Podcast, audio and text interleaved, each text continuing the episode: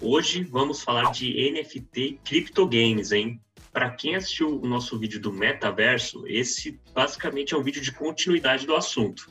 Exatamente. Se você quer saber quais são os segredos do Games e dos NFTs, fique ligado aqui nesse vídeo que a gente vai contar e te explicar o que, que é esses termos novos e como você pode participar desse mercado que está só crescendo.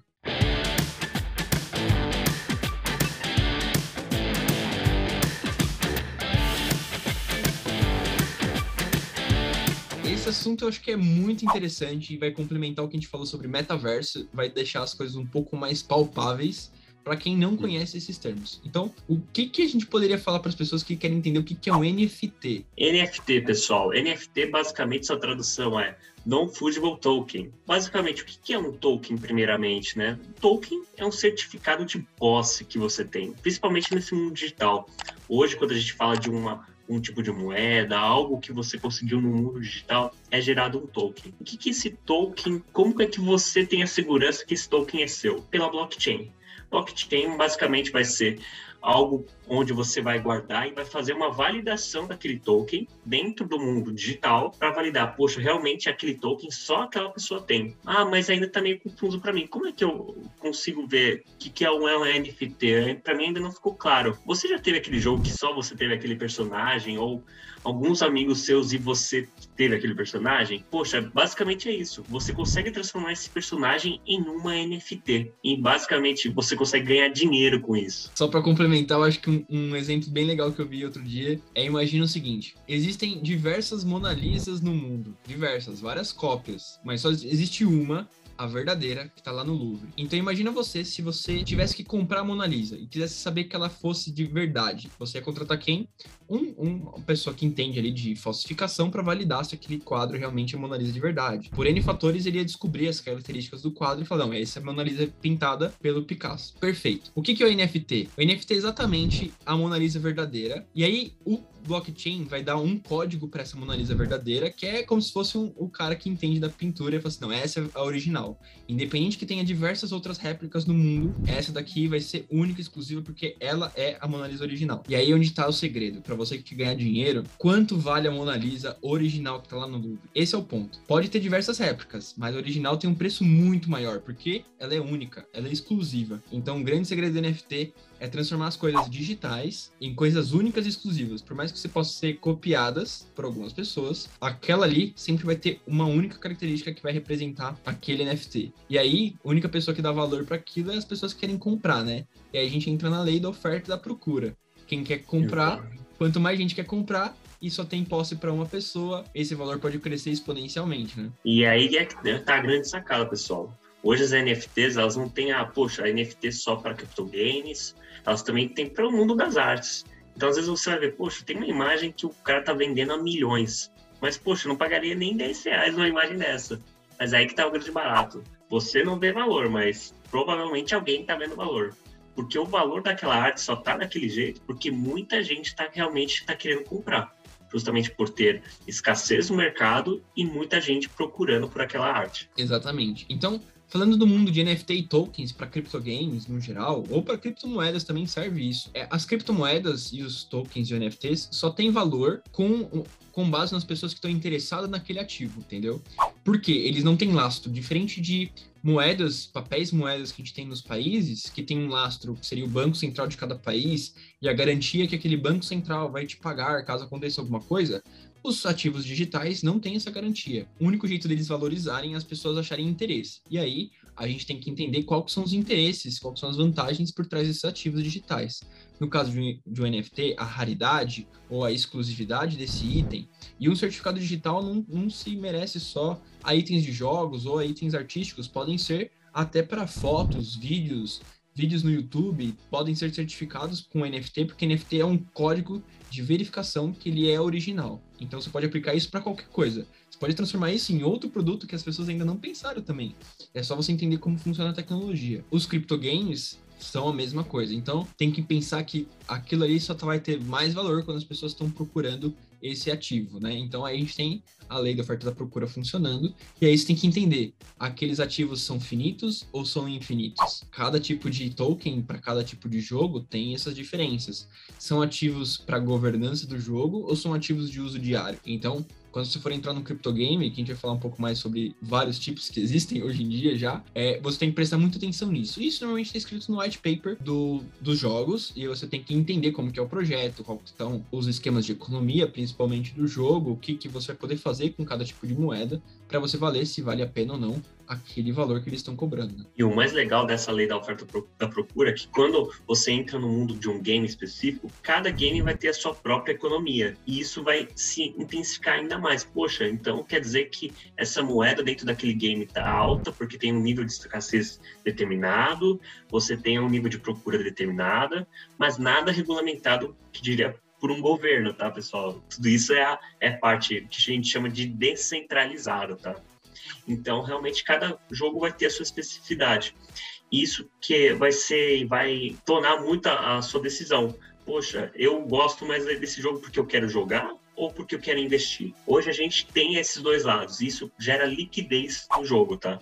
Ah, eu quero jogar. Então, beleza, você vai jogar e melhor. Além de querer jogar e ter aquela a sua diversão, você consegue rentabilizar com isso. Que é diferente de uns tempos atrás. Poxa, a gente jogava realmente para descontrair. Não, tem gente que consegue ter renda passiva e até renda ativa, e vocês provavelmente já devem ter visto em alguns canais de YouTube gente mostrando realmente, poxa, mensalmente adquiro, sei lá, 10 mil reais, 15 mil reais, enfim, não tem valor determinado, porque tem uma flutuação de mercado, mas que muito determinada pela própria economia do jogo, tá? Então isso vai depender muito do que você pensa como, como investimento ou como diversão, pessoal. É, imagina quantos jogos você já não jogou que tinham aquelas moedinhas do jogo, mas aquelas moedinhas você só podia usar no jogo e é isso. Você, põe, você poderia até pôr dinheiro, para poder comprar moedinhas do jogo, mas você nunca poderia pegar as moedinhas do jogo e transformar em dinheiro de volta para você.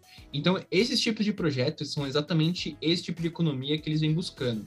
Uma mão dupla, seja para você pôr dinheiro e investir, seja para o próprio projeto. Então, você pode fazer. Existem o que a gente chama de staking, que é onde o jogo capta dinheiro para deixar esse dinheiro aplicado dentro do jogo e esse dinheiro vai ser convertido para eles poderem fazer melhorias dentro do projeto do game. Porém, também você pode pegar esse dinheiro e aplicar no game para você fazer sua diversão. Então, você tem que entender como que o projeto pode beneficiar a comunidade em si que está ali atrás dele e o que, que ele pode trazer de benefícios para ver esses pontos de investimentos e games. É uma mudança muito grande e é esse tipo de conceito de economia que as, que as grandes corporações estão querendo trazer para dentro do multiverso multiverso, para dentro do metaverso. E o metaverso, ele vai ser composto com essas mesmas regras. Moeda única, moeda exclusiva do metaverso, onde você vai poder usar e comprar itens ali dentro. E depois, se você ganhar esses itens, você vai poder vendê-los ou até mesmo trabalhar, ganhar moedas e trazer de volta para o mundo real. Esse é o grande segredo que está por trás dessa economia gigante. O Facebook ele deu um, vamos assim, um tiro no pé quando ele tentou criar a criptomoeda do Facebook,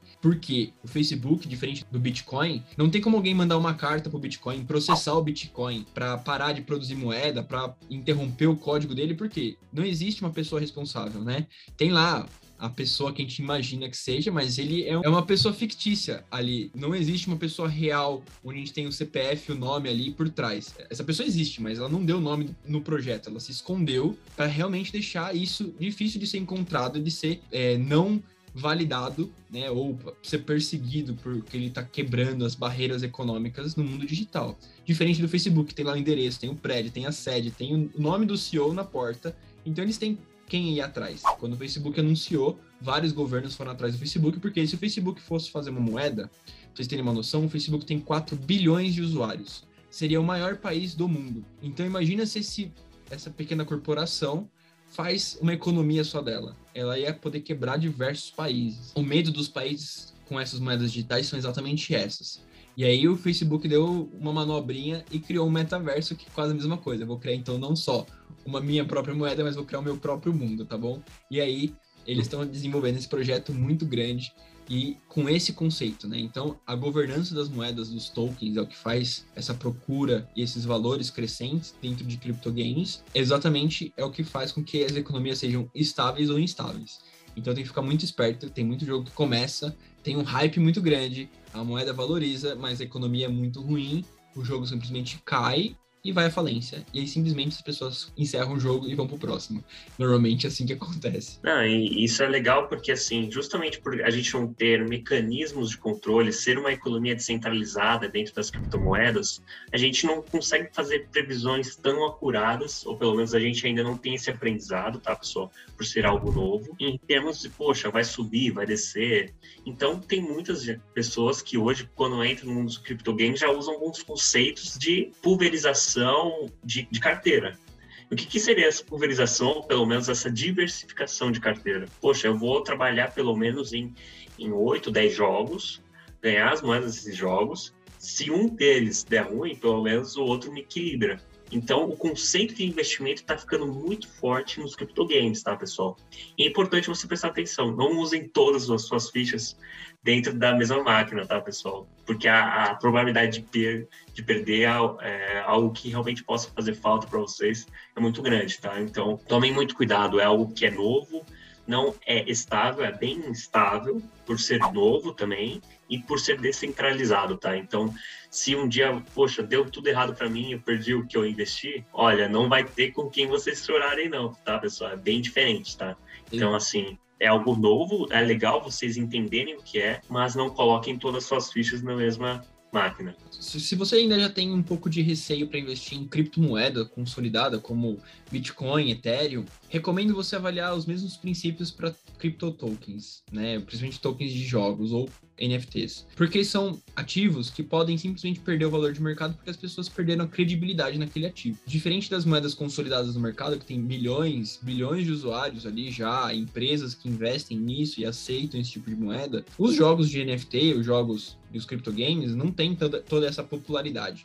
A única popularidade que eles têm são as comunidades dos jogos. Um ponto de atenção é você analisar qual o tamanho da comunidade de cada jogo. Isso pode te ajudar a tomar alguma decisão. Mas nem o Felipe falou, muito cuidado porque é muito volátil esse tipo de mercado. Não dependa, é, é o que eu falo, controle os seus riscos. Põe o dinheiro que você acredita que se você perder não vai ter problema, porque é uma, poss uma possibilidade.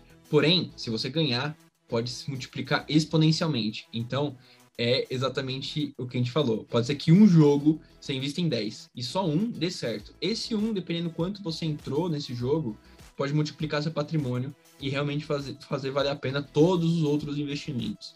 Então, controle muito o risco, não vá pela afobação, porque existem diversos criptogames. Vamos falar de alguns agora. Existem alguns muito famosos, como o Axie Infinity, né? Que é um dos mais famosos aí do mercado, que também é um jogo que realmente tem durado muito tempo. É um jogo muito bem estruturado, muito, muito grande já, tem uma comunidade bastante consolidada e o jogo permanece aí durante bastante tempo já no mercado, né? Tem também os Crypto Race e, e esses mundos dos games eles estão começando a também a ter suas vertentes. Dentro do mesmo game, ou pelo menos dentro do mesmo universo, já estão sendo criados outros games. Que isso vai dando confiança à economia daquele jogo e principalmente aos criadores, tá? Então é importante, às vezes, se atentar não só à comunidade que está atrelada àquele jogo, mas também a seus criadores, tá? Geralmente, quando você entra no, no site do jogo, quando ele está em, em, período de é, colocar a cara dele a tapa na internet, mostrar o roadmap, que é importantíssimo você entender as fases do jogo do lançamento, como que ele está sendo planejado, tá? E se isso passa algum tipo de confiança para você, tá? Geralmente, às vezes, eles colocam um, alguém famoso, justamente para dar algum tipo de credibilidade, é importante verificar isso também. E se às vezes é alguma marca famosa, se geralmente é uma marca famosa, já você acaba criando uma certa tendência de, poxa, peraí, aí tem alguma coisa, até porque a marca não colocaria o nome dela em vão. Uma coisa que é muito interessante para você não cair em esquemas, que existem muitos esquemas de pirâmide ou até de roubo mesmo de dinheiro em jogos de contratos falsos e tudo mais. É você prestar atenção, como o Felipe falou, na, no time e também nas parcerias, e também se essas parcerias são verídicas, tá? Mas principalmente em que, às vezes, agora a gente já tá vendo no mercado estúdios grandes ou até motores de gráficos grandes sendo aplicados nesses jogos de criptogames. Então, bem provável que para os próximos anos a gente vai ter grandes jogos com gráficos incríveis, mundos abertos, inteligência artificial, é, diagrama ou até mesmo mapa que vai se expandindo com o tempo do jogo. Por quê? São jogos que tem que deixar as pessoas ali mais tempo e também que querem deixar aquilo ali que a comunidade sempre quis e ainda poder ganhar o dinheiro. Então imagina se você tá lá, tem pessoas que jogam 20 anos World of Warcraft e tem pessoas que até hoje jogam Ragnarok e ganharam muito dinheiro com Ragnarok. Agora imagine se você realmente pudesse converter esse dinheiro literalmente para sua conta sem precisar vender contas do Ragnarok. O que as empresas estão querendo fazer é exatamente pegar esses jogos de sucesso do passado, colocar eles em cima de plataformas com criptogames e NFT. E aí eles vão fazer jogos que são muito bons, que as pessoas jogam durante muito tempo e tem uma economia que você pode ter um, salário ali. Então imagina que você não perdeu esses 20 anos jogando o mesmo jogo é, em vão. Você vai ter, poder ter algum retorno, pelo menos para você fazer algumas coisas. Então acho que é um mercado muito grande, muito complexo, mas não é difícil de você entrar, óbvio, não é tão fácil ainda como se fosse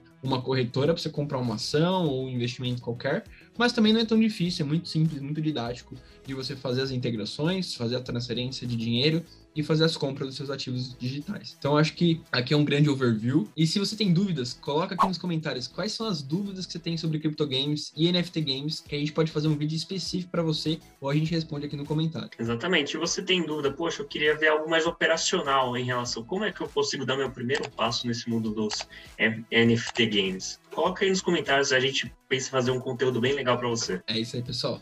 Então, fiquem ligados nos próximos vídeos de Conexão de Ideias. Valeu!